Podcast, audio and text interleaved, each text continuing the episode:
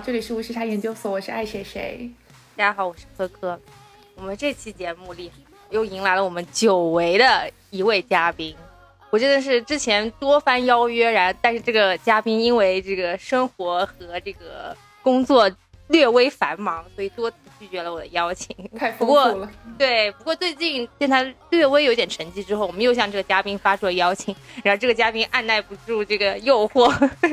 决定再来聊一期。想必今天一定是一期非常精彩的节目。来，我们这位老嘉宾做个做个自我介绍。Hello，大家好，我是小黑。之前在很多期节目跟大家都见过面。之所以前段时间沉寂了这么长的时间，就是为了给广大的听众们去积累素材，然后积累洞见，这样才能更好的过来给大家汇报我的思想工作，服务大家，服务大家。对对对。所以那个最近工作是不是非常烦？啊，对，特别特别的忙。包括整个疫情之后嘛，我们就每天都感觉像在见证历史一样，所以包括工作呀、生活呀，还有很多事情都会有一些新的冲击，那么节奏也会被打乱，有些东西就不得不加快自己的脚步，所以导致很久没有跟无时差研究所的各位同学见面，很不好意思。没有没有，今天我们就来好好聊一聊。既然刚刚讲到见证历史，我觉得也是最近我们确实也见证了不少历史，特别是在小黑熟悉的文化圈。我们黑总所在的文化圈领域，对我们也看到了很多首次的尝试和突破，特别是疫情期间，以徐老师为代表的文化商人的自救，也让我们既揪心又惊讶，然后还带着一丝就五味杂陈。您正在收听的是无时差研究所。无时差研究所是一档横跨中美的播客节目。我们希望通过播客带你去看更大的世界。如果你喜欢我们，欢迎在喜马拉雅、网易云音乐、苹果 Podcast、Spotify、Google Play 搜索并订阅“无时差研究所”。也欢迎在苹果 Podcast 给我们留下五星好评。呃，所以要不然我们简单说一说这个疫情期间。诸多这个书商和文化商人们到底是如何开始自救的？好呀，好呀。我觉得首次的时间应该是疫情之后吧，就春节之后的二月二十四号，以许知远投资的这个单向空间首次向公众发发布了这个求助信，众筹的求助信。然后众筹的当中，他们提出了一个叫做书店自救会员计划。然后其中呢，就是八千元那个档次呢，会获得这个成为单向空间品牌出版物单独二零二零年荣誉出版人。同时会获得五千元的一个储值卡一张，然后还有这个单向街出的这个单独的武汉特辑两册，单向朋友卡一张和二零二零年单向利一本。当然了，就是我觉得这件事情呢，卖情怀多过于卖书啊。在这次单向街搞完众筹之后呢，他们发现效果可能还不错，然后所以呢，他们又陆续在三月九号的时候，联合六家独立书店一起发起了一场书店在线直播。的自救，包括这个单向街、小枫书屋、先锋书店、乌托邦书店等六家书店主理人、创始人呢，他们在淘宝一起连线直播，通过九十九块钱盲袋的形式去销售自己家的书。也就是说，那个书里面你都不知道里有什么书，反正就是一个盲袋。对，同时呢，我要这里要值得一提的是，他们还连线了薇娅。嗯，然后这个就是一个非常有意思的情况了。对，因为当年这个。二零一九年的时候，许知远曾经做客薇娅的直播间，然后当时徐老师对于直播这个东西是一脸困惑和迷茫的。然后，但是当他跑到直播间里，发现他的单向力几千册单向力秒空的时候，我感觉他他内心是有一一丝丝动摇。他他不是说从来没有一下子卖出去这么多份过？是是，对，包括我前两天也有看到，像先锋书店他们会搞很多的这种营销活动，其实也是以盲盒为主的。他们会联合一些文化名人，然后来推出这样一个盲盒，包括推出那个帆布袋。然后就因为他们推出了和南京李世民的这个联名，导致先锋书店的微信公众号被封了。但是很遗憾的是，就这个事情其实没有造成太多的水花，其实关注的人不是很多。因为现在书店真的变成一个稍微比较小众的东西了。是。而且我在看的时候，我有一种明显的感受，我就是觉得书店其实它的线上化程度不够。对，它其实最近也是在一个补课的过程当中。是，但我觉得很神奇，就是卖书这件事情卖到盲袋，其实就说明大家对这个书本身好像不是很在乎。对，在乎的是这个买买书这件事，是一个这个盲袋的惊喜感。大家只是沉迷于买书这件事带给自己的精神满足感，以及享受那种抽卡的那种快感，这其实是很游戏化的一种方式。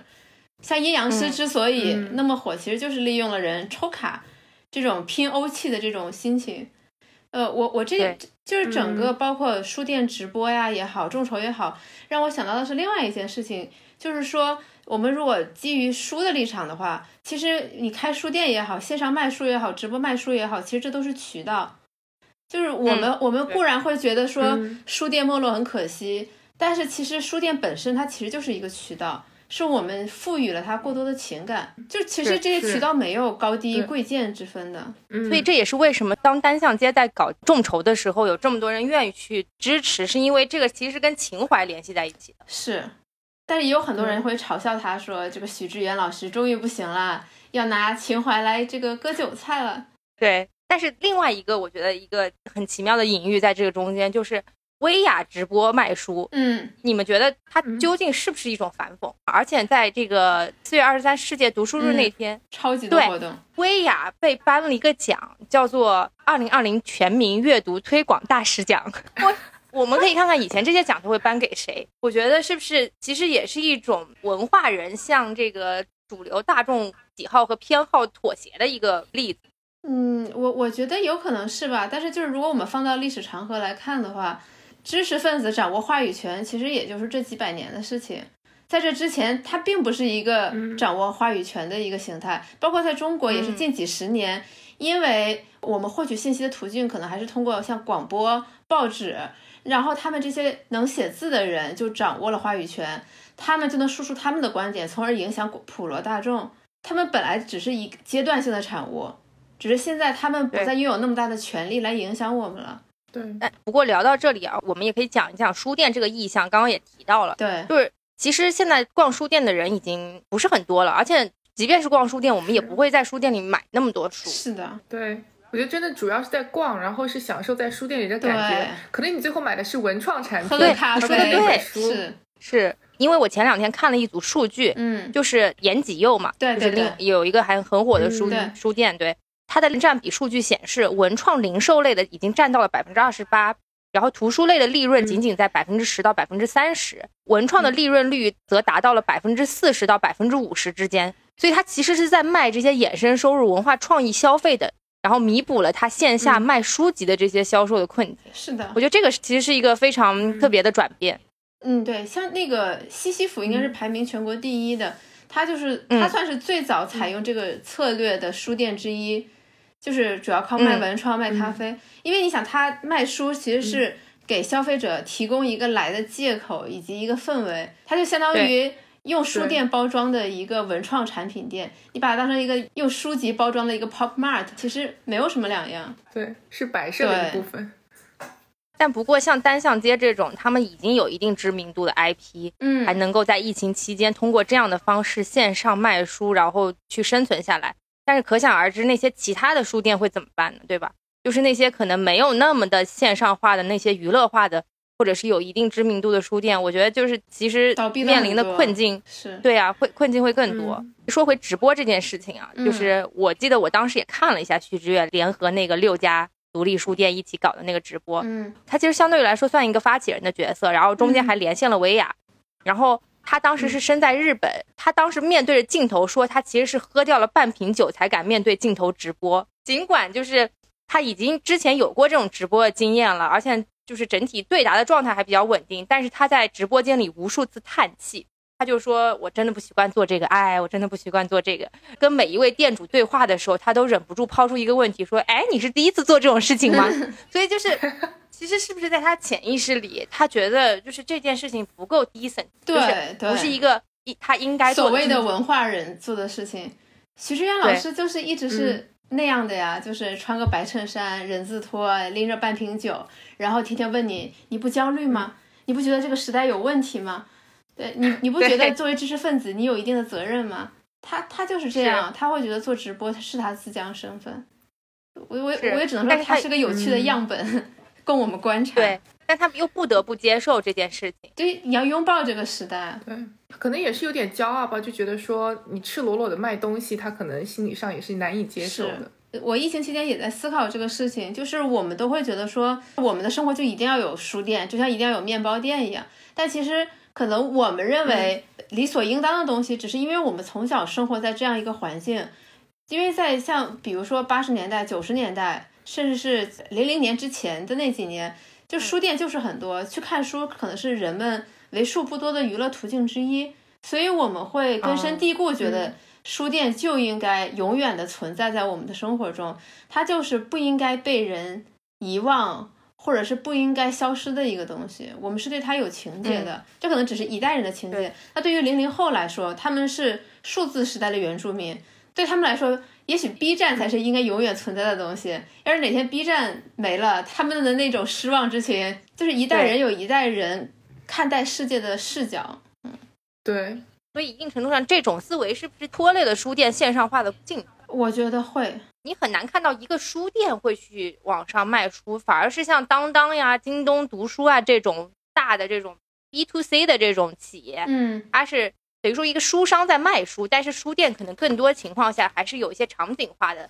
设置，或者是更多的是一些情怀的。是啊，因为我就在想，作为一个书的店主，那你可能你要自己选书，然后你放在一进门的那几本书是你精挑细选的。但你开一个网店，你最后只要有 algorithm 就可以了，你可以把你所有想卖的书都放在上面，就是好像跟自己的个人的那些东西联系会很少。这个是我觉得一个书店老板他要思考的是。有没有可能把书店看成一家公司？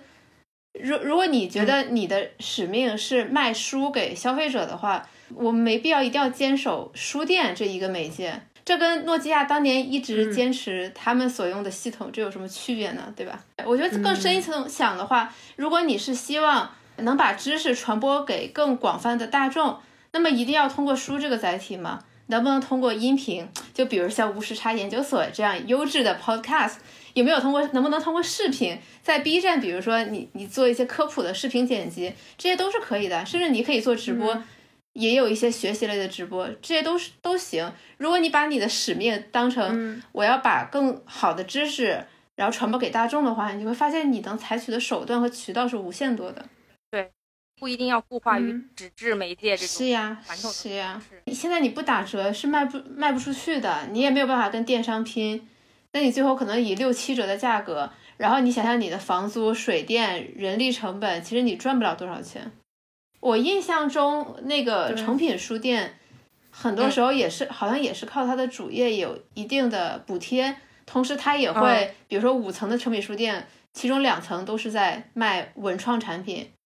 确确实是这样嗯，但是说到这个文化商人自救啊，然后许知远其实算。嗯，起步非常晚的一个一批人了。嗯，对。但是有一些起步早的，已经早就赚得盆满钵满，收获了人生的成功。是。这里我们就不得不提这个另外几位朋友。嗯。就就我觉得许志远每次也会被拉起来跟他们说一起说吧。其实应该也有些交集。嗯。对，总是被对比。那我们必须得说一说这个吴晓波、罗振宇、马东这梁文道也可以。对，因为因为他创办了看理想嘛。OK。那我们要不然一个个说一说？我觉得应该先说罗振宇。罗振宇是比较早的。对，罗罗振宇老师他是转型的比较早的，同时我对他的生平也略有耳闻，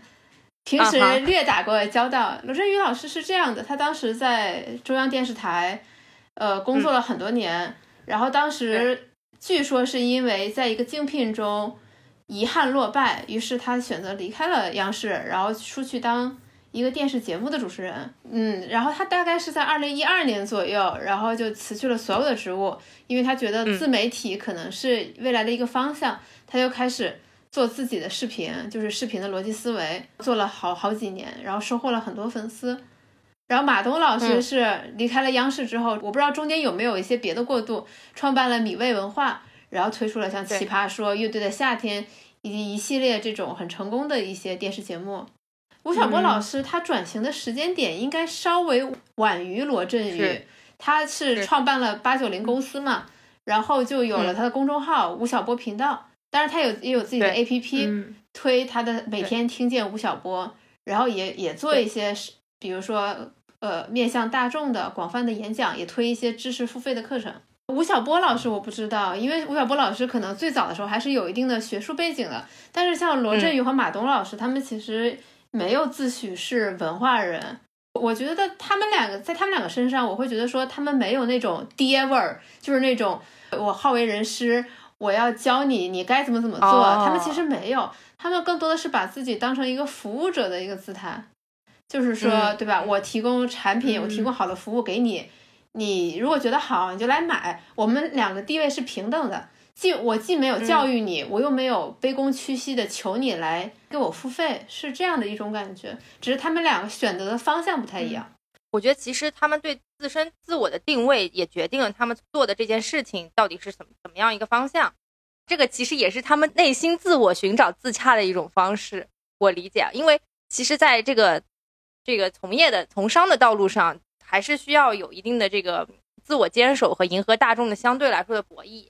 就是到底是做哪一个层次的大众迎合呢？罗振宇他相对来说他的知识准入的门槛还是稍相对比较高的。然后，但是马东的话呢，确实具有比较大的广泛性和和更多人能够接受的这个层面。对，就像他接受十三幺采访的时候，他会说，只有百分之五的人有意愿这个积累知识。对，这跟个性有关，他可能还是比较偏悲观的。然后，那那罗振宇虽然看起来大家可能对他的评价没有那么高，那可能他其实内心还是比较乐观的，因为他觉得说，我把了解知识的门槛我降到很低，那么大家都可以学到，然后你的人生也许会因为这么一点事情，因为学了一个课程，嗯你会有一种点亮的感觉。对对他可能，他可能内心的底色可能是更更乐观的，这可能是性格决定的。嗯嗯，但是从另外一个方面上来讲，其实还有资本在从中的作用。是，嗯，你不可避免的，你你会被裹挟，或者是被左右。讲到这个资本的博弈，我我相信就是，嗯，你这这摊生意，你最后必须得做成一个赚钱的生意。对，你纯粹的这种呃情怀，或者是纯粹的这种商业化的简单的变现，其实是不足以维系的。对，我觉得这个其实也不是每一个人都是有所谓的领导力或者足够多的责任感，因为你如果往微观了剖，其实你是带领一个团队在走的，你要为你你这个公司里的每一个人负责。你公司不赚钱，你不只是可能资本会呃饶不了你，同时你的员工他们也得靠着你吃饭的，所以你必须得嗯推着自己不断的往是前。但是徐老师可能就是闲云野鹤惯了。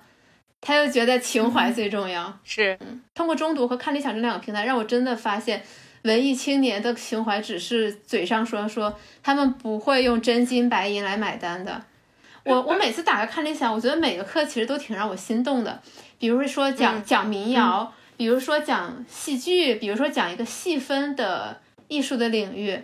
但我不想花九十九。对对对对对，其实也不叫不是不想花钱，就是我会觉得我生活中好像真的没有时间来听这个东西。嗯，还不如听一些实用性的课程。哦我其实都不知道他们有搞这些课程。我我看的比较多的还是他衍生的一些电视节目和是他的公众号，嗯，对这些这两个我觉得做的嗯还可以了。对对，我觉得那个做的还不错。嗯，但是这个也是一个困境啊，就是嗯你想，资本给你投了这么多钱，你的微信公众号积累了大量的粉丝，点击率也不错，但是你却没有办法进行商业化，把它变现。嗯不过刚刚既然讲到视频这件事情，我发现也有个很有意思的现象，就是类似的这种文化类视频，我觉得现在被挤压的已经到了一个很闭塞的角落。就是我每次找这些视频的时候，都没有办法在主流的那些页面进去就直接找到，我每次都要搜索才能够找到。有些节目，如果不是我搜索，或者不是我在哪里看到了，我其实根本就不知道有这些节目。就像最近那个前段时间窦文涛搞了一档节目，就是大概类似于在什么在故宫里过年，就是皇帝在故宫里过年是什么样子，那是在过年期间推出的，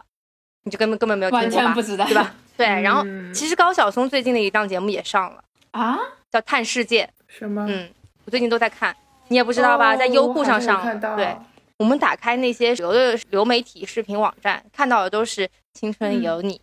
对吧？就是创造 营，对吧？但是我我觉得这些无可厚非，可是确实是我发现这种文化类的节目真的被挤压到了一个比较小的空间里去，我们很难再嗯像以前小松奇谈或者是其他类似的节目有这种爆发式的呃受众。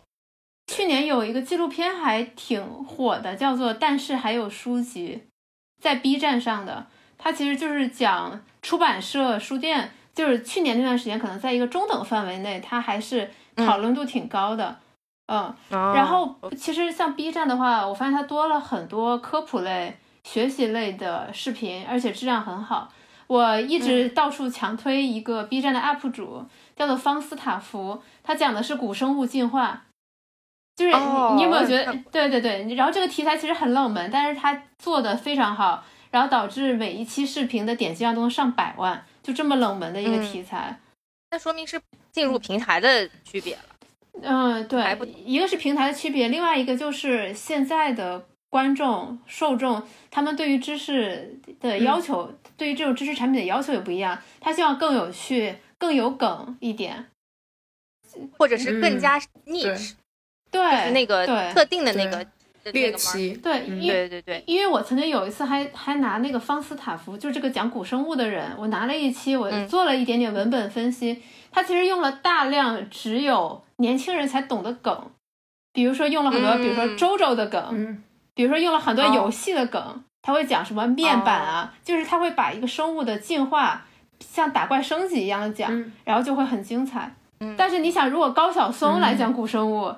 他肯定就是聊天节目，对聊天，首先是聊天节目，另外他可能就是还是可能用一些术语来讲这些东西，他不会用一些哦游戏化的方式来解读这个事情，那年轻人肯定不太会买单。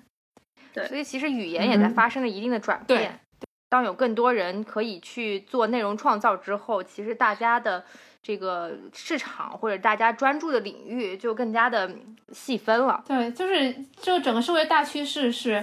呃，在年年轻人喜欢的小众领域，未来都会变成主流领域。比如说嘻哈，比如说二次元，嗯，他们未来都会变成主流领域。这也是为什么 B 站的市值现在已经超过了微博，好像是，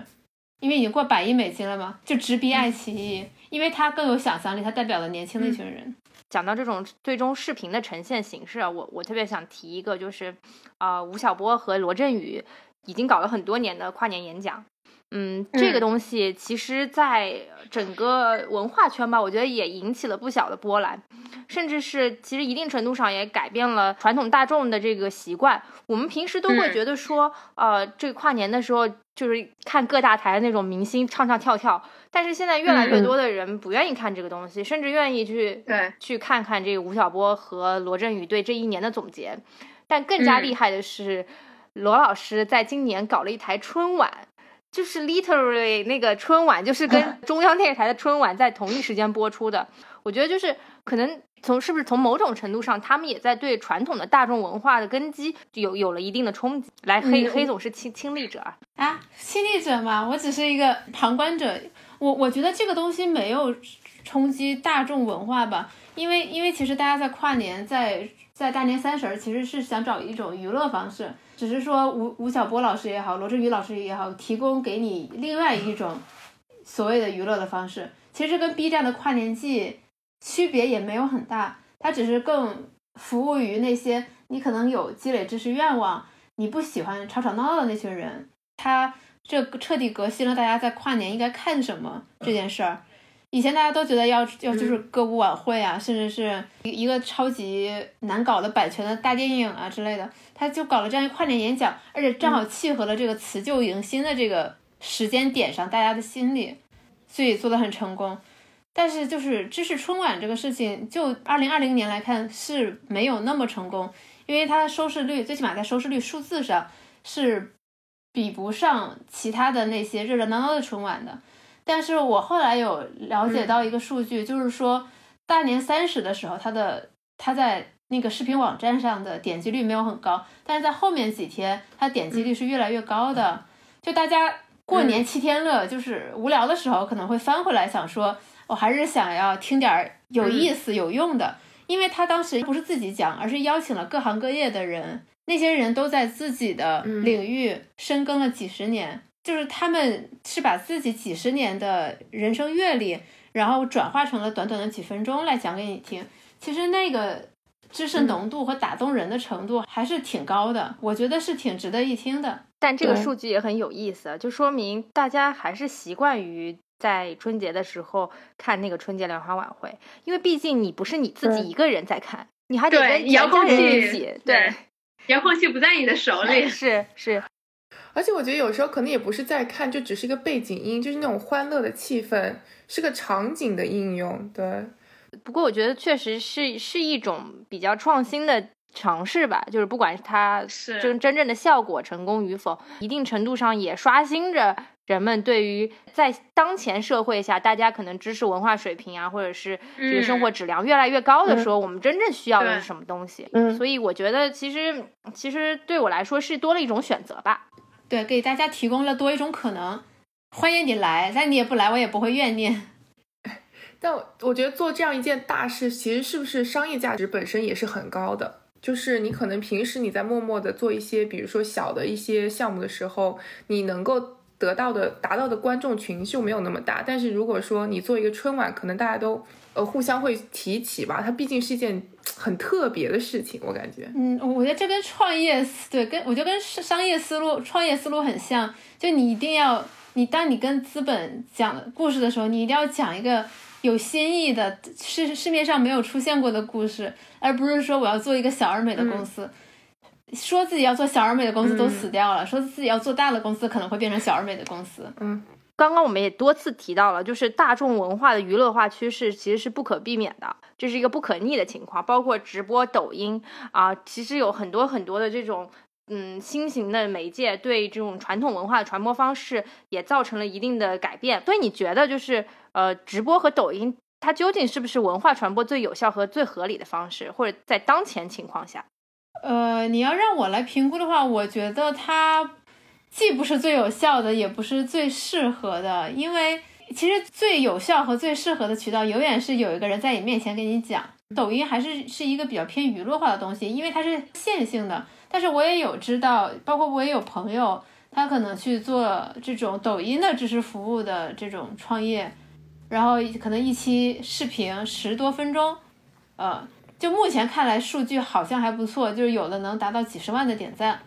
但这个是不是也是基于抖音有这么大的用户群？对对，第一它是有这么大用户群，第二是它可能契合了抖音的这个分发机制、推荐机制。因为抖音的的逻辑是，就哪怕你粉丝量很高，如果你有一期效果不好的话，那它的点赞它可能就不太会出现在你的 follower 的时间线上。嗯但它总的来说，其实还是它的主体是娱乐。然后只是说它增加了一点点知识文化的属性，而且因为你一一直在往下刷，然后它一直在冲击你的视觉，那么导致哪怕你真的有看一个十分钟文化类的短视频，你瞬间你的这个印象都会被之后的视频给冲刷掉的。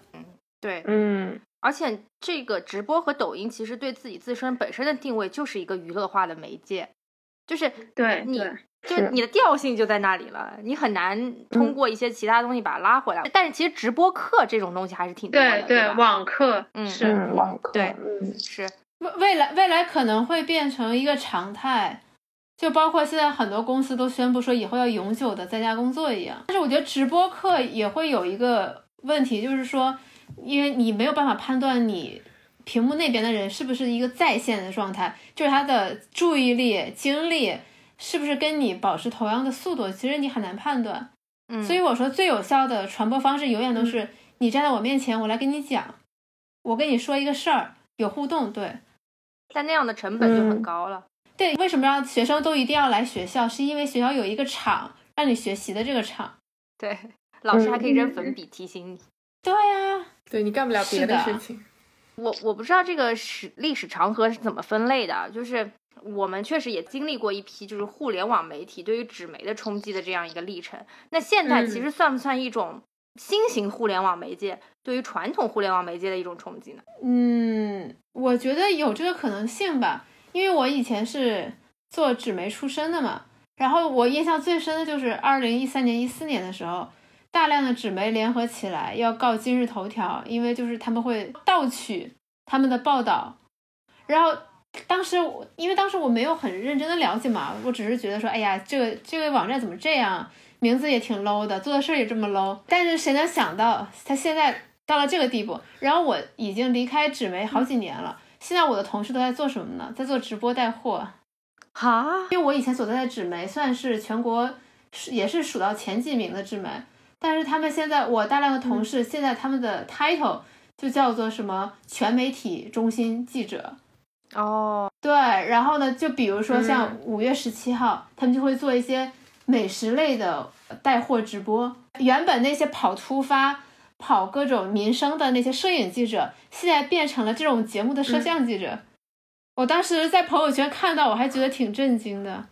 就我会觉得很唏嘘，因为他们平以前都是那种有一些突发事件，比如说工人被欠薪，或者是那个工厂用什么那种有毒的原料，然后导致工人受受伤什么的。他对他们是能够突破重重的关卡，以及愿意跟这些人对峙，然后获取最好的料的那一批很优秀的记者。现在我看到他们在直播间里带货直播。我就觉得挺荒诞的，挺荒诞的。嗯，而且我现在觉得这种事情，民生类的事情，是不是微博上的用户反而一手比较快？是快，但是就是你很难分辨真假，因为每个人都有自己的视角。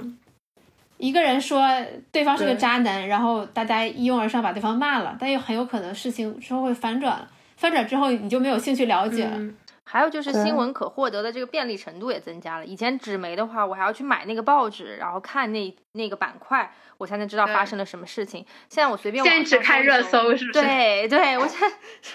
随便网上搜一搜，我就知道，或者看几家那个的 A P P，我其实就已经能够获得大概七七八八的信息了。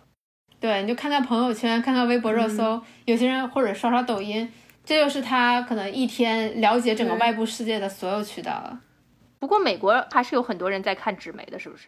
对啊，对很多人，特别是因为我觉得纽约可能有很多人坐火车上班嘛，在火车上你可能大部分人都在看报纸，而且有一种习惯性，我觉得他们生活就是习惯了，而且像像住在就是郊区的话，你就经常会看到有人早上会送报纸嘛，就是拿那个塑料袋里面包了报纸，然后扔到你家门口，就这跟几十年前是一样的，就没有什么变化。就我的偏见还是。嗯，像纽约这样的地方，WiFi 信号不够好，覆盖率不够高，尤其像地铁这种地方，对地铁里你只能看。不过对纸媒的冲击也是很大，然后他们的那个 subscription 就订阅量也是一直在掉。但是这个优质新闻内容也是被少数几家传统媒体控制的，包括什么 CNN 啊，什么 BBC 啊。对，我觉得还是比较相信口碑吧，因为我觉得美国人很就是注重说，哎，我选择的这个就是有这种信任感，然后可能也是有一种 bonding 的感觉。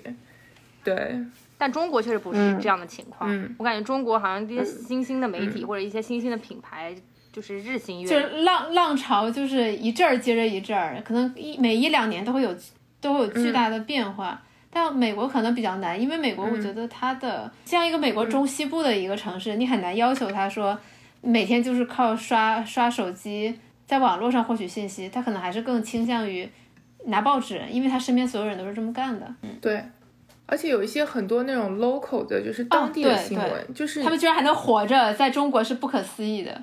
对，之前纽约有个报纸，就是只是在纽约的一个小，就是曼哈顿的某一个某一片，就东村那里。只有在那一块，他们有一个报纸，就是这样子的。而且像包括电台啊，甚至我最近手机上不知道搜到，可能他就就有那个测到我的地点变了，然后他还给我推在这个这个小镇这个 town 这里的一些 local news 的一个 channel。好的，我当时就疯掉了，就他们就是非常细分。是是美国的自媒体文化没有那么发达吗？我很好奇。个人我自己也很少看，就是所谓的自媒体，就是可能他们所谓的自媒体就是 Twitter 吧。那 Twitter 是很发达的，你可以在 Twitter 上发声。好像别的自媒体我就已经没有人在写博客了，对吧？以前那么多 blogger，没有没有，对吧？现在已经都没有了。然后所以那 YouTuber 很多啊，YouTuber 很多，对，嗯，这也算自媒体吧？算，对，那还是很发达的。但就是像国内这种形式的自媒体，好像确实。不是很多，这这个也是我前段时间正好跟一个投资人聊，他的一个观点是说，为什么美国会有 YouTube，但中国没有，是因为美国人经历过上世纪八九十年代家用 DV 的普及，所以美国人或多或少都是会拍视频的，但是中国不是，中中国中国人更擅长的是写字，就是他写字的人是很多的，会于写字的人，但拍视频的人很少，这也是为什么土豆网。呃，在我印象中，它其实的创办时间是比是比 YouTube 更早，还要早几天还是早几个月。但是土豆网就没有起来。土豆网的当时的 slogan 就是每个人都是生活的导演嘛，他就是他就是想鼓励 UGC 的视频，跟 YouTube 是一样。但是中国没有那么多会拍视频的人，因为到了像二零一二年、一三年，这个智能手机摄像头的普及，然后就导致像快手、抖音的就就崛起了。我前两天还听了一个段子，说在东北大家是不用朋友圈，大家是把快手当朋友圈。你在快手上刷一刷，你就知道你们镇附近最近发生了什么事儿，今天有什么好玩的活动。我想说原来是这样嘛，然后又说东北人他因为他的表达是很富有魅力的，所以他们更愿意看快手上。自己这些老铁呀、姐妹儿啊，他们大家干嘛？不不过刚刚既然讲到这个在抖音啊，在各大平台上的创作，然后也讲到一些文化商人自救，我们发现这些文化商人啊，其实他在转型的这个道路上，比较多的还是选择了去以内容创造作为他的基石，但是。一定程度上，为了迎合大众的需求，其实内容创造的本身也在越来越多的大众化，或者是越来越多的简单化和通俗化。嗯，你刚才说的时候，我就在想说，因为他们没有办法靠脸挣钱啊，他们就只能这样了，不然谁不想当个网红呢？对不对？但但是中国还是对男性，我觉得我当然我这不是所谓的女权观点，我是觉得容忍度真的比较高，因为你看像马东老师、罗振宇老师这个体型。许知远老师那张脸，他们都仍然相对比较活跃在镜前的，说明我们中国人的对于男性的外貌的宽容度还真的挺高的。对文化人的标签一贴，是是。我之前也跟你们分享过嘛，就是许知远老师在日本的一天行程，早上是一堆妹子，中午是另外一堆妹子，晚上是第三波妹子，就就是粉丝太多了，没有办法。嗯，大家对于文化人来说，还是有一种崇拜和迷思的。是是，就嗯就是，所以说，我觉得像我们现在说的互联网手段的多样化，导致了更多的人能够发出自己的声音。从最开始的微博，就是起来了一批个人，呃，后来成为营销号的那些人，再到那个微信微信公众号，又起来了一批自媒体，然后包括现在的抖音也好，快手也好。就是 U G C 这个东西就越来越多了，多了，嗯嗯，但是一定程度上呢，他们却却发现这个广泛传播的内容其实是需要更加大众化的，这个其实是一个矛盾吧。嗯，我感觉最近冒出来的这些创作者，就是我们能听到的创作者，很少人在以文化人自居了，大家都把自己放到一个我没有文化，我很谦卑的这个视角，不然的话很容易会被人攻击，因为文化人的形象已经非常的不受人喜欢了。尤其我们可以参照，对吧？罗振宇老师上的两季《奇葩说》，就是网友们的反应。我我觉得这个现象背后还挺值得玩味的，因为他其实这两季的表现差异没有说很大，他的人也没有变化很多，除了变瘦了一点点之外。但但是整个社会大家的心理变了，大家不愿意再听一个中年男子跟你说，其实你还是应该奋斗，对吧？你还是应该学习。大家就觉得我要佛，我要躺，哪怕上一季的奇葩说，大家都在骂李诞，老是就是老是混啊赖呀，为什么这种人也可以上节目？但是到这一季，大家又觉得他很可爱，老是说大实话，就是社会心理发生了急剧的转变。每一代人有每一代人的机会，七零后那一代，他们他们的他们那个时代的机会就是你奋斗，你就是能成功。那到了八零八零后九零后这一代的话，他们可能。奋斗也不可能成功，不如做一个佛系的人。但是像那个七零后或者六零后，他们是理解不了的。所以马云会说：“你年轻人你不奋斗，你不就白活吗？”因为他是理解不了你为什么可以不奋斗呢？你奋斗是真的能获得回报的呀。对，但这个不适用我们。对，这也是为什么 前浪会被骂的那么惨的原因。是呀，是呀，年轻人更欢迎的题材可能是生活类的。比如说你个吃美食啊，或者是舞蹈呀，嗯，就是宠物啊，大家喜欢的东西就是更佛了，大家愿意就是买单的内容是更趣味化的、生活化的，成功学就不再流行了。嗯，好，既然我们刚刚讲到内容创造者，但是内容创造者最近确实也是一个热议的话题。目前来说，你理解的或者你了解的中国这个内容创造者的生存现状是什么样子的？嗯，我我个人的视角啊，不代表真实。就是我觉得优质内容供给这个是刚需，就是只要你的内容够优质，你就一定能出来。就是你不你不需要拍视频，但是就是太多人觉得自己的内容好，但是它并没有好到那个地步，从而导致了创作者的期望和他自身现实的不匹配。而且就是现在中国写文字能写的还不错文字的人，我觉得是过多了，就是这个供给过剩。但是能拍好视频的人反而没有那么多，所以导致能拍好视频的人在这几年他是起能起得来的。因为视频毕竟还是个综合能力的体现。对你怎么样剪辑？其实视频你你也需要有你开头，你要有高潮，你要有结尾，你要有你要有跌宕起伏。但是大部分中国人是只接受了比较好的文字训练的，所以写文字对他们是容易的事儿。但是因为门槛低的行业，必然竞争就会激烈。那写文字这些文字创作者，他们一般的收入来源是什么？呃，就比如公自媒体的话，就微信公众号的话，它有打赏呀，你也可以接广告，你可以恰饭呀。你也可以写网文，包括我前段时间大家很争议很大的阅文的这个事情。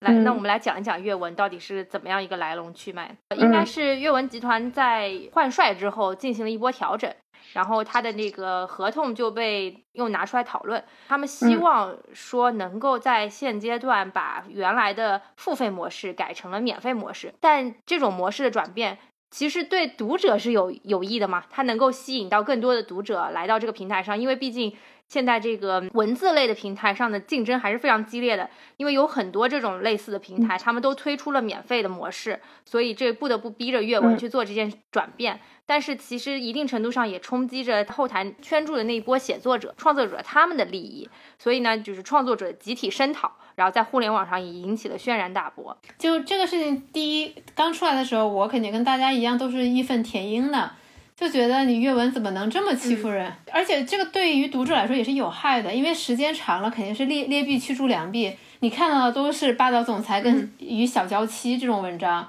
就就有点像新浪微博给你推的广告。就是什么总裁总裁夫人已经被你丢到哪儿哪儿，已经一百多天了，就那种广告，时间长了你也不愿意看的。我觉得他这个合同过于严苛，以至于导致有点像杀鸡取卵的这种地步了。但是另一方面，我们要指示的一件事儿是，就是这些平台有自身的困境，他们给作者创作者提供这样的平台，甚至帮他们推广营销，但其实他们拿到的收入是小占小头的。这么多年也有点为爱发电的意思。在这样的话，你的这个平台是不可持续的。在我们声讨这个平台的时候，我们老是用“平台”这个词儿，又要把它去人格化。但是它其实不只是一个平台，它背后可能是一个上千人的一个公司，每一个人都有自己的家要养，有有老婆、有小孩、有父母。一个作者背后可能有几十个人给你服务，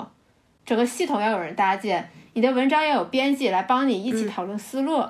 然后有人要帮你校对，以及等等，还有人要帮你做宣传、做市场推广。帮你谈各种的版权 IP 化，那那那么这些人怎么办？对，它并不是一个 AI 在后面自己运行的平台。这个让我想到一个前段时间广州的外卖餐饮业集体声讨，呃，美团外卖平台的这件事情，就是美团其实也觉得很冤，就这些钱最终并没有到我的手上，我还有这么大的平台需要去维系，需要去运作，但是。这些钱是在当中被瓦解掉了的，所以其实对于平台来说，它其实挺冤的。就是我我觉得，就是某某种程度上来说，大家都会觉得最后就怪平台，是因为你运营不当，对吧？是因为你在中间收取了太高的这个服务费。但是，但其实平台它自己本身也有自己的经营成本结构嘛。是，就是大家总觉得是，就就就就拿文字创作者来说，他总觉得我受欢迎是因为我写的好，跟你平台没有半分钱的关系。但但事实肯定不是这样的。另外一个困境就是说，当这些作者成了名作者之后，他的溢价权就更大了。那么他很有可能就会离开这个平台，去下一个平台，谁给钱多我去哪儿嘛。那你对于之前的平台来说，是不是也有一定程度上的不公平？那对于平台来说，这是他自己最大的困境。那么对于平台来说，最优的解决方法肯定是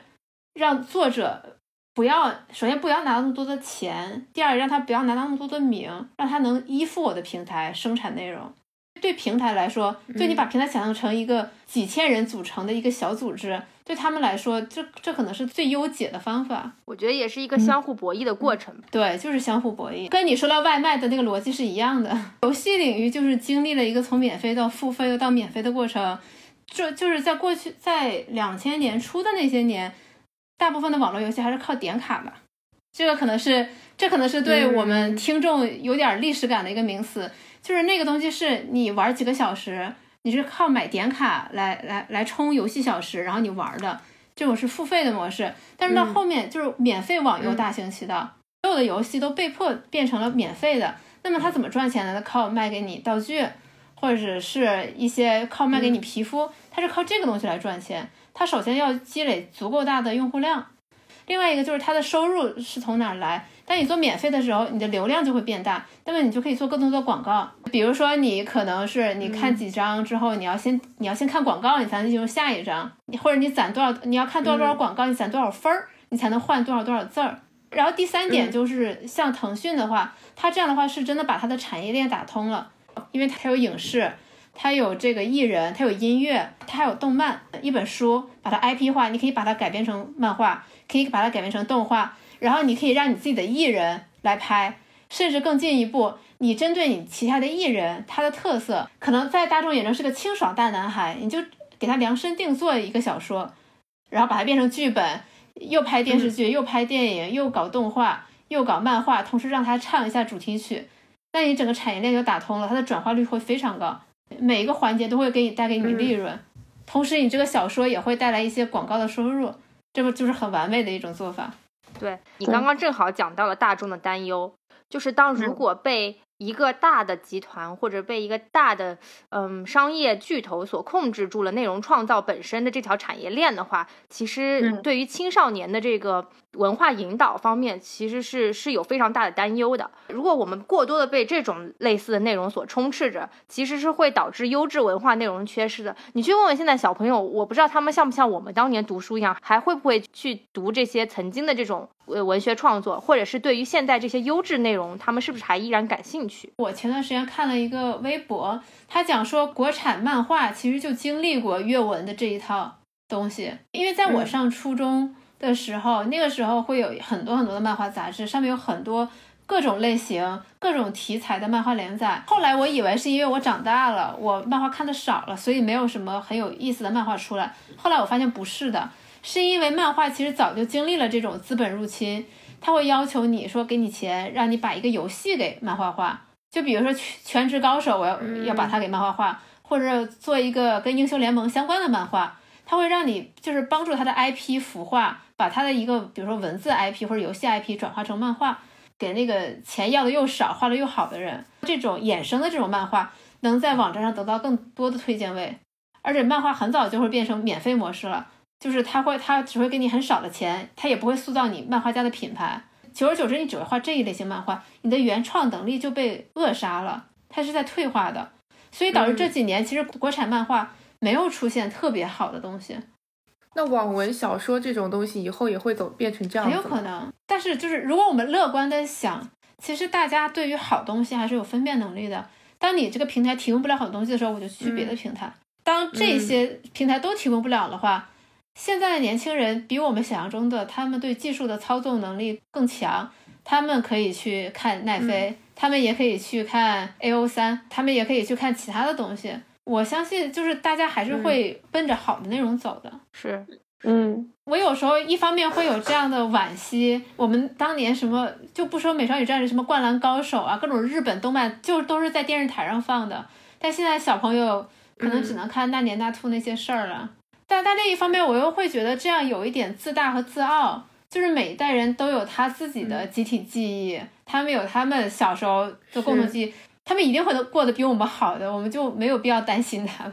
对，就好像我们看的那些书，那些语言体系，可能对他们来说就是不适用了，已经。嗯，对就，也也许我们小时候的那种百花齐放的状态才是一个非常态，现在这种可能才是真正的常态。嗯，对啊，那还是有一点点悲哀。呃，有一点点遗憾，是，是，这这里可以提到另外一个这个红的平台叫做 Netflix，然后 Netflix 嗯是不是其实一定程度上把很多的呃成本或者把很多的资金都用来买买那个 IP 啊？买版权肯定是很大一部分钱，对，但他们现在也做非常多的自主内容嘛，那也是花很多钱的。是我之前跟两位投资人都在聊这个事情，他们其中一个就说奈飞什么都好，最大的问题就是内容做的太好了。就他的、他的理由是，就是奈飞不需要花这么多钱在成本上呀，他做的差不多就可以了。就从一个投资人的角度，他就觉得你内容做个六十六七十分就很不错了，然后你就可以把钱用在更需要的地方。但你非要把内容做到九十分，嗯，我觉得一开始就是说，嗯，Netflix 刚出来的时候，它做高质量的节目是很有效果的，因为它一下子抓住了很多的观众嘛。我觉得现在用户量确实是很大，而且很多人可能你在看的时候。就是随便看看，对它的要求确实对节目的要求不是很高。那我觉得你说它不需要花这么多钱也是很有道理的。但还有一点问题就是，我觉得 Netflix 最近想要做的就是，它现在 market 非常大，然后他们想要有一些比较精准的节目，就是专门呃针对某一个小群体或者是某一个地区的人，所以它的体量变得非常的大，就他要做的节目体量很大，然后在这个程度上，他确实在质量上是有一些下降的。所以我觉得他可能。就是在两方权衡下，嗯，还是有一些妥协吧。就是他可能偶尔会出一个特别好的节目，然后就是上一下热搜，然后但是在整体上，其实如果说你真的认真去刷的话，你会发现它有非常非常多自制，然后每一个可能的质量就会，嗯，没有那么好。我我听懂了，就是一开始调起高了。但是我是觉得，就是美国电影工业和电视工业确实相对来说比较发达，你很难想象，或者你很难遇到那种特别粗制滥造的节目或者是内容，就是它整体的这个水平还是在那里的。粗制滥造的，第一你看不到，第二它都被砍了。对。你活不下去，就很难有那种什么中国的那种网络电视剧或者明星抠头的那种啊 IP 剧，对对，这种东西会播出来。前几年明星过得太好了，但但奈飞进入华语市场也有点水土不服。他跟我们台湾地区合作了三部电视剧，嗯，《醉梦者》、呃，《彼岸之嫁》还有《极道千金》，就口碑除了除了《醉梦者》之外都非常差。是特别差的那种。他《追梦者》是搞了一个像悬疑破案的一个方向，《几道千金》就讲的是一个就是那种黑道千金的那种偶像剧的方向，《彼岸之下》是一个有点结合东南亚风情的一个恐怖片方向，但是就是做的非常的带有 stereotype。就是那种刻板印象似的，然后演的也不是很好。但他们的韩剧很不错哎，就很多美国朋友都在看 Netflix 的韩剧，就是有一个叫什么《王国》哦，《王国》《王国》《王国》啊，对，《王国》是做的很好。是，哎，你你你有没有发现，其实奈飞的内容创作是本土化内容加强类型，就是僵尸是一个僵尸片是个强类型，恐怖片也是个强类型。嗯，他是想要通过这种方式，可能能更多的像你们说的覆盖到本地的观众。哦，另外我从别的渠道也听说，其实奈飞有在接触大陆的一些年轻导演，会给他们提供一定的创作资金，就是那些导演可能是以前拿过一些小奖，但是还没有被市场认可，然后奈飞就会先给他们一笔创作资金，让他们去创作。也许未来两三年，我们能看到奈飞跟大陆一起生产的好东西，说不定。但但是我很好奇，Netflix 跟这种创作者的，就跟各国的创作者的这种合作模式，它是像你说的，就是他一般会给一笔钱，然后让他们自己去创作，还是他其实会很大程度上介入这些创作的内容呢？它有几种合作模式吧，就是它虽然说有些是 Netflix original，但它可能完全是交给一个 studio 去拍的，但只是说你拍完以后一定要放在我的平台上。然后也有一些就是说，呃，其实是电视台制作的，但是在网络上我是完全独家的。就它其实有很多是合作的形式，因为毕竟它只是一个平台嘛。说白了，它很多内容以前一直都是只靠那些电视台啊，包括迪士尼来提供的。但它其实是并没有一个完整的一个，嗯，怎么说呢，制造的一个团队吧。所以它还是主要是要靠其他的一些线下的，呃，来制作。那最后只是说独家播放权在他的台上，那他之后会不会说，呃，请更多的人？我觉得也是很有可能，因为毕竟你还是要把成本放在那里。不过刚刚说到这个对美国对于优质内容的坚持啊，或者是美国电影产业和电视产业的这个成熟度啊，我我们不得不讲最近一个很热议的一个创业项目，叫做就是 Quibi，然后它其实是对标的是一个美国抖音的这样一个形式，但是它的创作内容啊，它的这个商业模式却跟抖音有比较大的差异性，然后这个具体我们今天也可以聊一聊。嗯，这个 app 我有点就是诟病到不行。对它的它的逻辑就是说，其实是它针对的是那个 millennial，就是九零后吧，就是现年龄是在比如说二十五到三十五岁之间。然后因为大家都平时就是就是没有一个坐下来安静的时间，可能你经常在忙，然后你有碎片化的时间需要娱乐一下，所以它 target 的是这样的一部分人。然后它的设产品设计呢，就是你只能在手机上看，然后每一个视频是一定会短于十分钟。这这是它的主推的一个，还有它主推的一个另外一个功能，就是你同一个视频，你可以就是横着看、竖着看都可以。呃，一开始真的很吸引人，就觉得说啊，好好玩啊，怎么会这样子？然后我是下载了这个 app，就看了几个以后，就觉得说我还是喜欢横着看。我觉得抖音确实是竖着看的，因为可能这样大家是这样拍的，因为它的内容是都是拍的电视剧啊，或者是一些新闻，都是事前制作好的，就不像是抖音那种个人制作嘛，它还是请了大牌明星在拍，所以你感受的是一个看电视的一个感觉。那我就会。我就不想要竖着看，因为它竖着看其实是截了其中一部分，呃，你横着看才是一个全屏的享受，所以它这个完全没有用。我个人是觉得它这个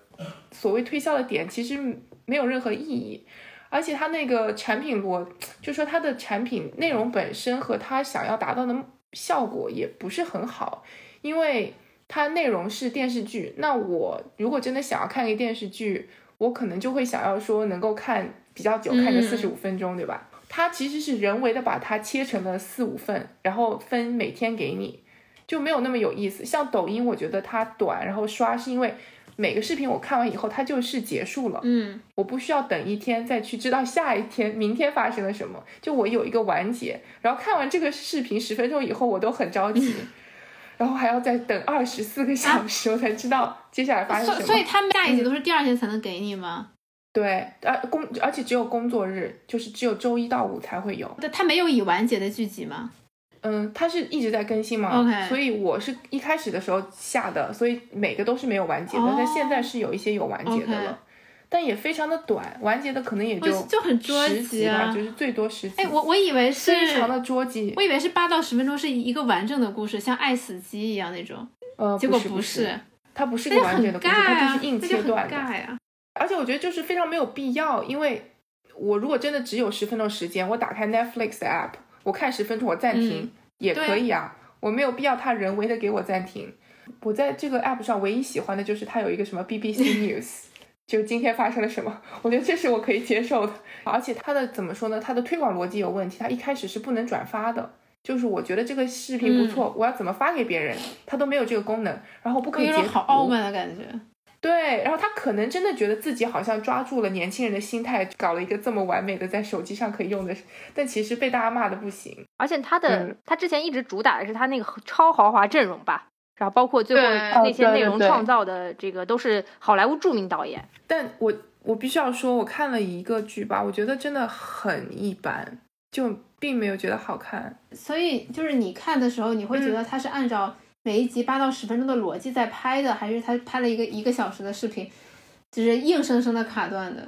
它确实有一个小小的那个结束的感觉，就好像你看一个长电影，它其实每每十分钟也有一个 pause 的感觉。就是他没有把那个更强化，我觉得他只是很自然的按照逻辑性给你结了，但我并没有觉得说我不看又会怎么样，就是它内容本身还是吸引我的不是很多。我觉得还有一个问题就是说它现在的内容很少，因为刷抖音我可以这样一直一直刷嘛，这个的话我这样刷一下就刷到底了，真的刷到底了就没有了，我也没有找到自己想看的。他居然没有靠疫情 好好把握住这个机会。这也是特别有趣的一个点，就是说它首发的时候正好赶上了疫情，其实大家待在家里更喜欢对着大屏看，而不是整天抱着手机。所以那个相比较而言，Netflix 在疫情当中收获颇丰，它在 Q 一的时候就是用户订阅用户增长了两倍，但是这个 Quibi 它其实增长并没有这么好。对，就是这也是一个很大的诟病，就是说它完全不可以。投影到电视上或哪里都不行，就只有在手机上。就是他没有必要把自己框死。说白了，我觉得你想主打手机是可以的，那你为什么一定要说没有别的平台呢？其实这个逻辑是不通的。但这也阻挡不了这个 PPT 融资的步伐，据说已经融了十七点五亿美金，然后未来一年准备烧掉十一亿美金在这个内容创造。做内容，我跟你讲，这就是一个社会主义的公司呀，对吧？烧烧资本的钱。但他还是要收费的，因为他要收费，还是一个收费的。我我我感觉被那些好莱坞导演和制作团队这个收割了韭菜。对我，哎，我觉得很奇怪，一群五六十岁的人觉得他们很懂 millennial，然后搞这么一个项目，这个让我就觉得很荒谬。对对，啊，你看看那个创始人的阵容，其实年纪都挺大的了，对对，什么惠普的前 CEO 之类的，不知道他们现在自己意识到了没有？可能自己刷刷新闻应该能意识到吧，就是真的网上被骂的好惨。对他，我觉得 CEO 也有站出来说，是因为那个 coronavirus，所以他们前期这个好像不太行。但是，然后就下面有很多人反驳说，这绝对不是 corona 的问题，这个产品就是不行，然后给你列一大串。好吧，真的是。我们刚刚其实也聊到，就是东西方那个文化内容的商业模式的，其实是有一定差异的。我们经常会问一个问题，就是为什么淘宝直播这种东西没有在美国出现过？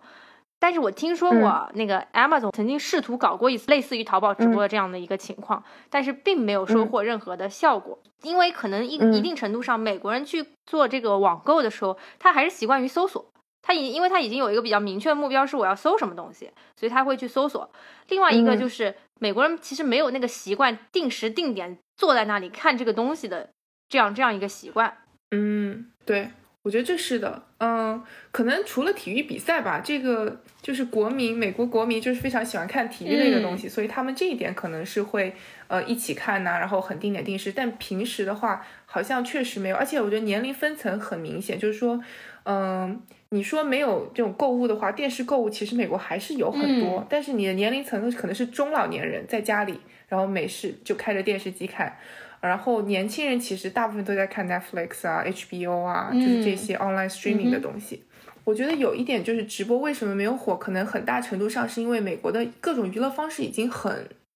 就说怎么说很丰富了。他们可能甚至都没有必要觉得说，哎呀，我要换一点，我今天没有什么东西看，那我看个直播，好像不存在这个问题。光刷刷 Netflix 可能就能刷很久。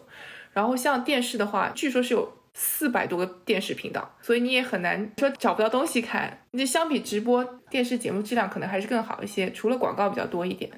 然后购物习惯的话，我今天听到一个数据，就是说美国是全世界呃人均就是店铺面积最高的国家。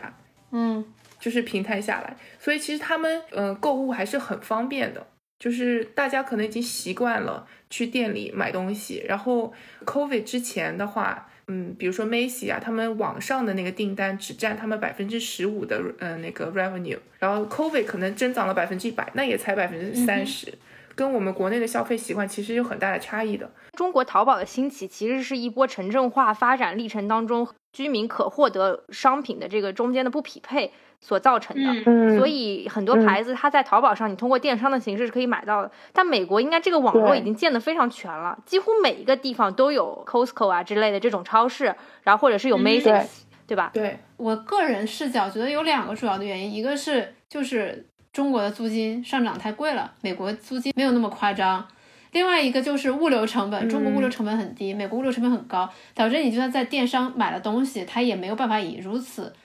高效的速度送到你这儿，然后邮费还挺贵。对，哪怕 Amazon 开了 Live，有了这个电商直播，他们做的基本上也就是那种开箱测评，就跟电视购物其实是差不多的。我嗯我们公司老板曾经讲过一个例子，他说他有一次看薇娅的那个直播，然后他就震惊了，因为薇娅她不是在给你讲这个产品有多少多少多少，薇娅是给你演了一个小品。我哎，这个东西特别好，给我妈订一个什么什么之类的。就是你会在看她直播的时候，你能你能感受到她的整个家庭关系，比如说她在为他的父亲考虑，为他的妈妈考虑，为他的小孩考虑。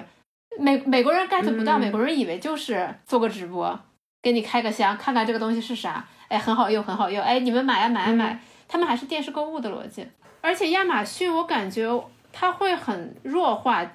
店的存在，就是呃，根据我的用户体验，嗯，就是你你你想你在淘宝的时候，你会收藏很多很多店，你会对那个店甚至产生一些情感或者是一些忠诚度，但是在亚马逊你很难，你都不会注意到是哪家店的东西，它也无从形形成这种所谓的就是自主的品牌。嗯，而且亚马逊的东价钱不是最低的，因为就像你刚刚说到的，因为其实可能物流或者是怎么样，就有些人可能他真的在某一些地方他买不到一个特定的东西，他只能在亚马逊上买。不过刚刚我们也讲到这个付费习惯，我觉得付费习惯其实在中国也经历了慢慢教育、慢慢培养起来的这样一个过程。呃，我前段时间又听了一个另外一个例子，对我很有启发，就是为什么美图没有做成 Instagram，是因为他最开始把自己的定位是个工具。什么叫工具？就是嗯你在你在离线状态上可以离线状态下是可以使用的。因为你想嗯美图起来的那个年代，其实网络的普及率还没有那么高。但是 Instagram 嗯是你一定要联网才能使用的。呃 Instagram 比较早就把自己定位成了一个社区。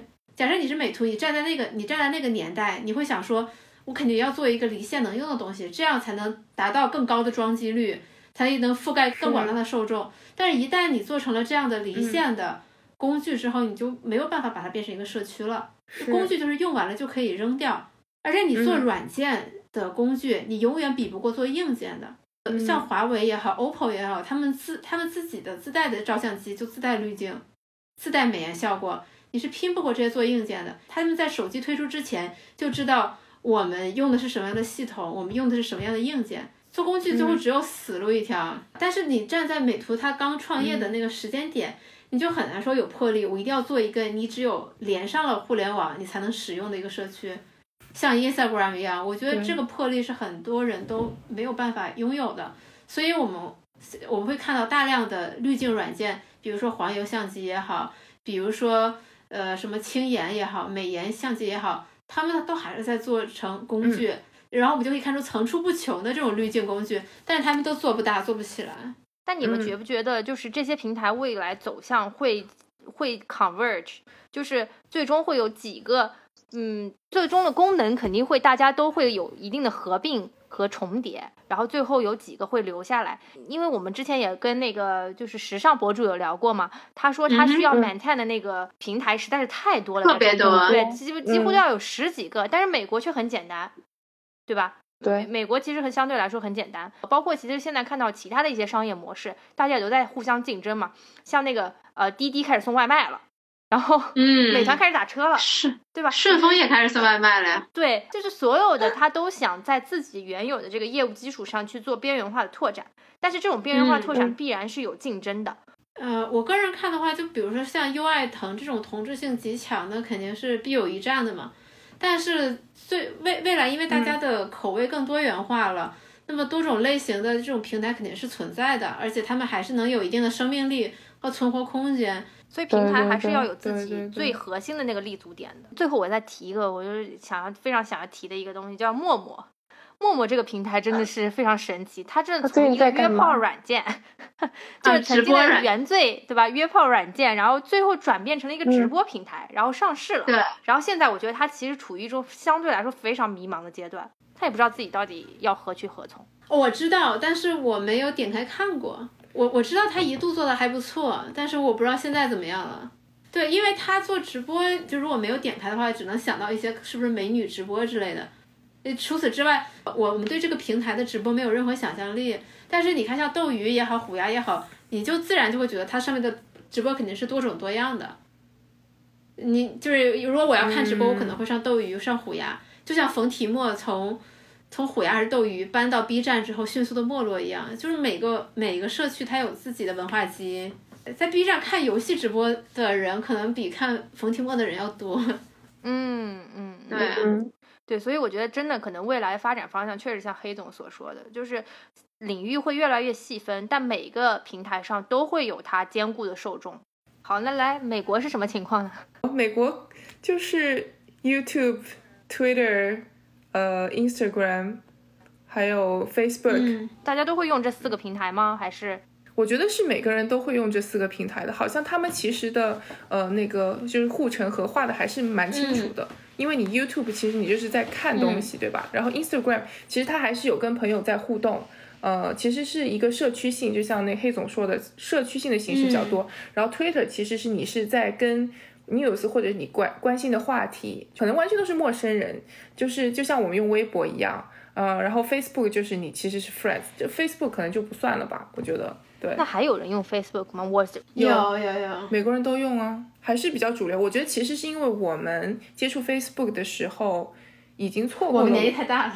加入 Facebook 的年纪。对，就是你没有在一个对的年纪开始用它，你的朋友圈不在上面，就像我们会用微信用朋友圈一样，他们就是用 Facebook。我觉得这是可能一辈子都不会过时的。我们爸妈也用微信，其实我觉得我的观点还是，你就有点偏乐观。我觉得中国还是稍微走在在这方面走在了美国的前面。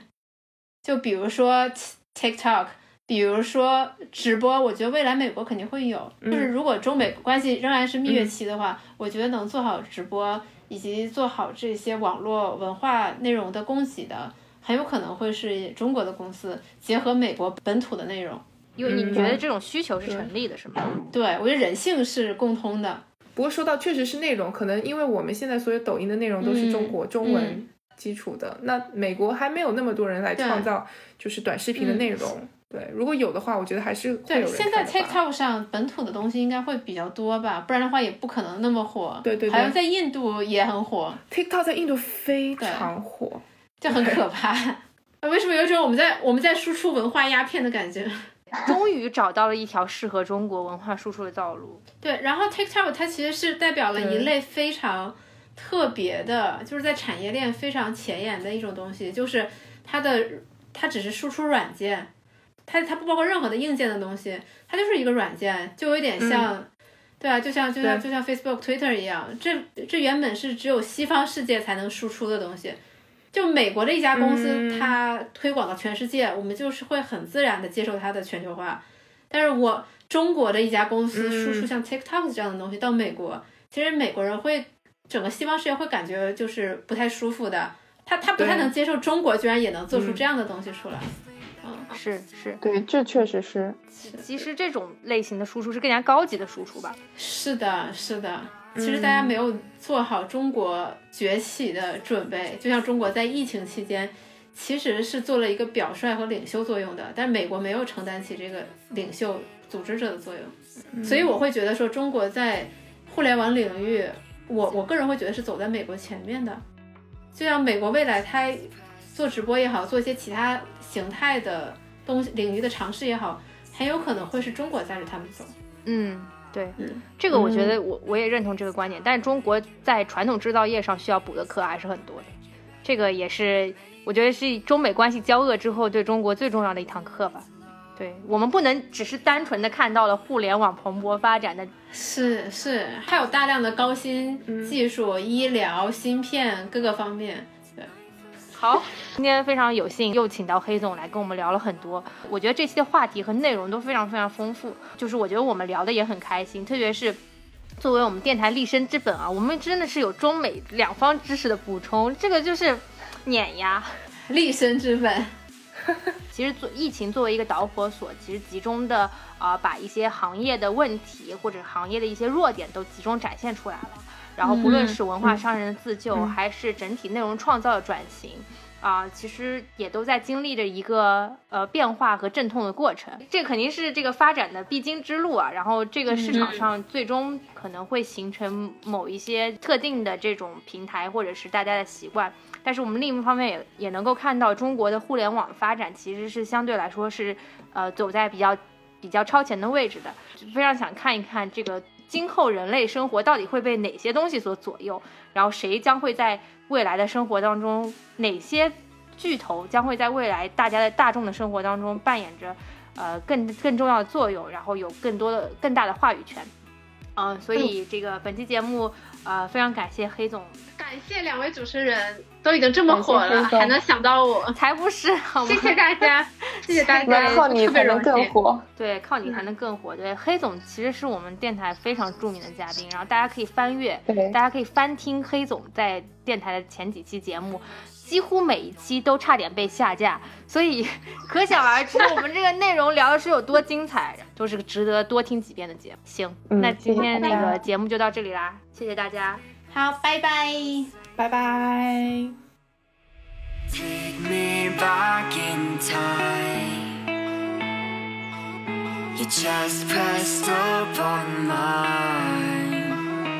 and I know that we're so on a feeling, but maybe this time we make it right. Maybe this time we make it right, but maybe we're lonely, pretending it's love. Cause I'm not the old me, and our time